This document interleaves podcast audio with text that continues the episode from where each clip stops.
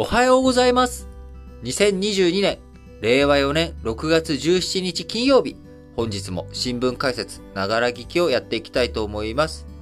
えー、まず最初の話題、丸1として、アメリカの中央銀行である FRB、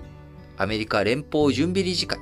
こちらがね、えー、昨日、昨日じゃない、15日、えー、アメリカ時間の15日に、えー、アメリカ連邦公開市場委員会、FOMC という金融政策決定会合、こちらを開催しました。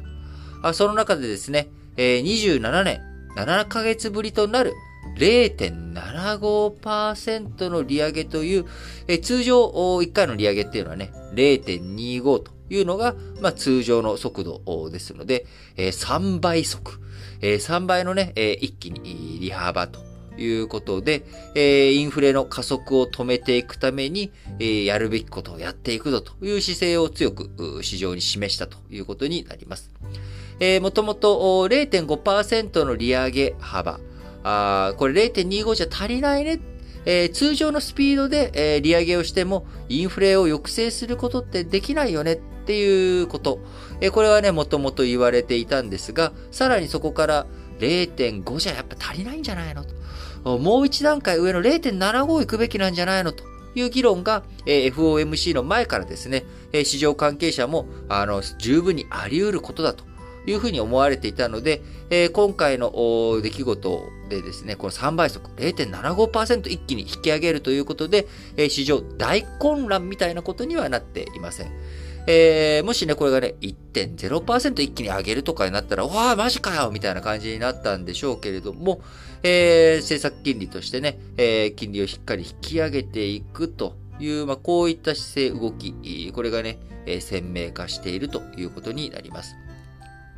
え、この結果、アメリカの政策金利、え、今後ですね、え、どこまで上げていくのかということになりますが、今、あ今回、上げたことに伴いまして、えー、今回の利上げって1.50から1.75%政策金利の幅としてね、えー、なってきたということになります。えー、年内には金融政策決定外交残り4回あるということで、えー、今後ですね、4回のうち、まあ0.5とか、0.25とか、0.75とか、まあこういったね、えー、利上げ、えー、利幅をやっていくということになっていくと、さらにですね、えー、4会合で1.75%利上げをしていく可能性というものがあるということになります。えー、政策見通しとしてね、今年年末、えー、2022年末の政策金利見通し、えー、3月時点1.9%ぐらいの政策金利でいいだろうと年末にね、1.9%だったらいいだろうというふうに見ていたものが3.4%に切り上がったという状況になっており、えー、遅くとも11月にはですね、14年ぶりに3%を超えるんじゃないかというような見方がされています。えー、3.8%とかですね、えー、そういった、えー、引き上げ、えー、なっていく。あのー、そういうふうにね、えー、今見られているというような予測もあります。えー、そうなってくると、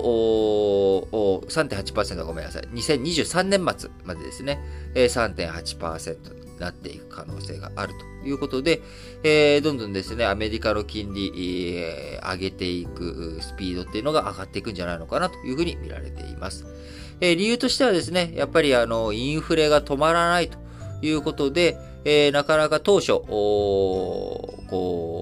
う、インフレ、えー、なんとかね、防いでいくことができるんじゃないかというふうに、思われていたわけですけれども、えー、なかなかこう簡単にはね、進まないということで、え、今後の市場との対話をしながら、どういうふうに金利上げていくのか、あそのスピードとかね、幅とか、え、そういったものが注目されていくということになるかなと思います。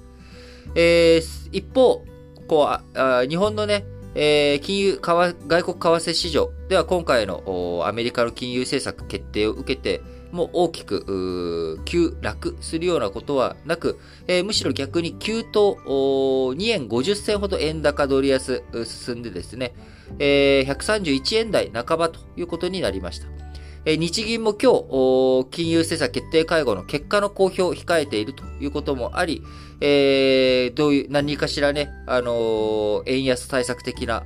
ことがあるんじゃないかということから、あ通貨安圧力回避のね、動き出てくるんじゃないかということで、えー、円買い戻し入っているというような状況です。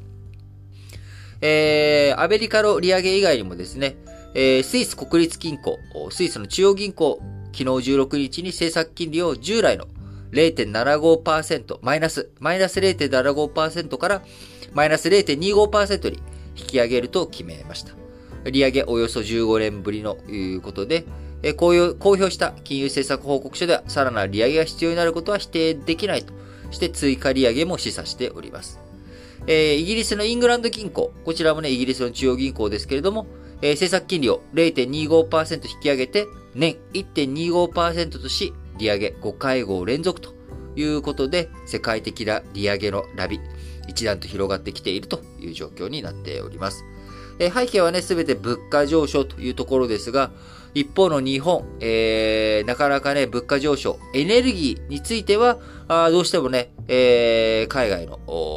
エネルギー価格の高騰を受けてエネルギー、どんどん上がっていく。え企業物価もね、原材料高とかあ、こういったことの影響で上がっていくんだけれども、え、日本家計、消費者物価に対しては、なかなか物価が上がらないという状況が続いており、え、エネルギーと生鮮食品、え、除いていくとですね、0.8%に物価上昇とどまっているということで、なかなか日本、えー、他の国とは様相を、えー、違った様相をね、呈しているということになっております。えー、電気料金についてはね、この1年で、えー、3割高くなっているというような状況。あるいは夏のね、供給力、こちらが不足すると、エネルギー不足する、どうしようというような話になっているわけですけれども、え引き続きしっかりとね、え日本経済も世界の中の日本経済としてどういうふうに、え動いていく必要があるのか、えー、しっかりとね、え、議論を進めていってほしいと思いますし、え、今日のあ日銀のね、金融政策決定会合終了後に、黒田日銀総裁、えー、どんなメッセージを発出するのか、あ金融政策のね、決定とともに注目されるポイントかなと思います。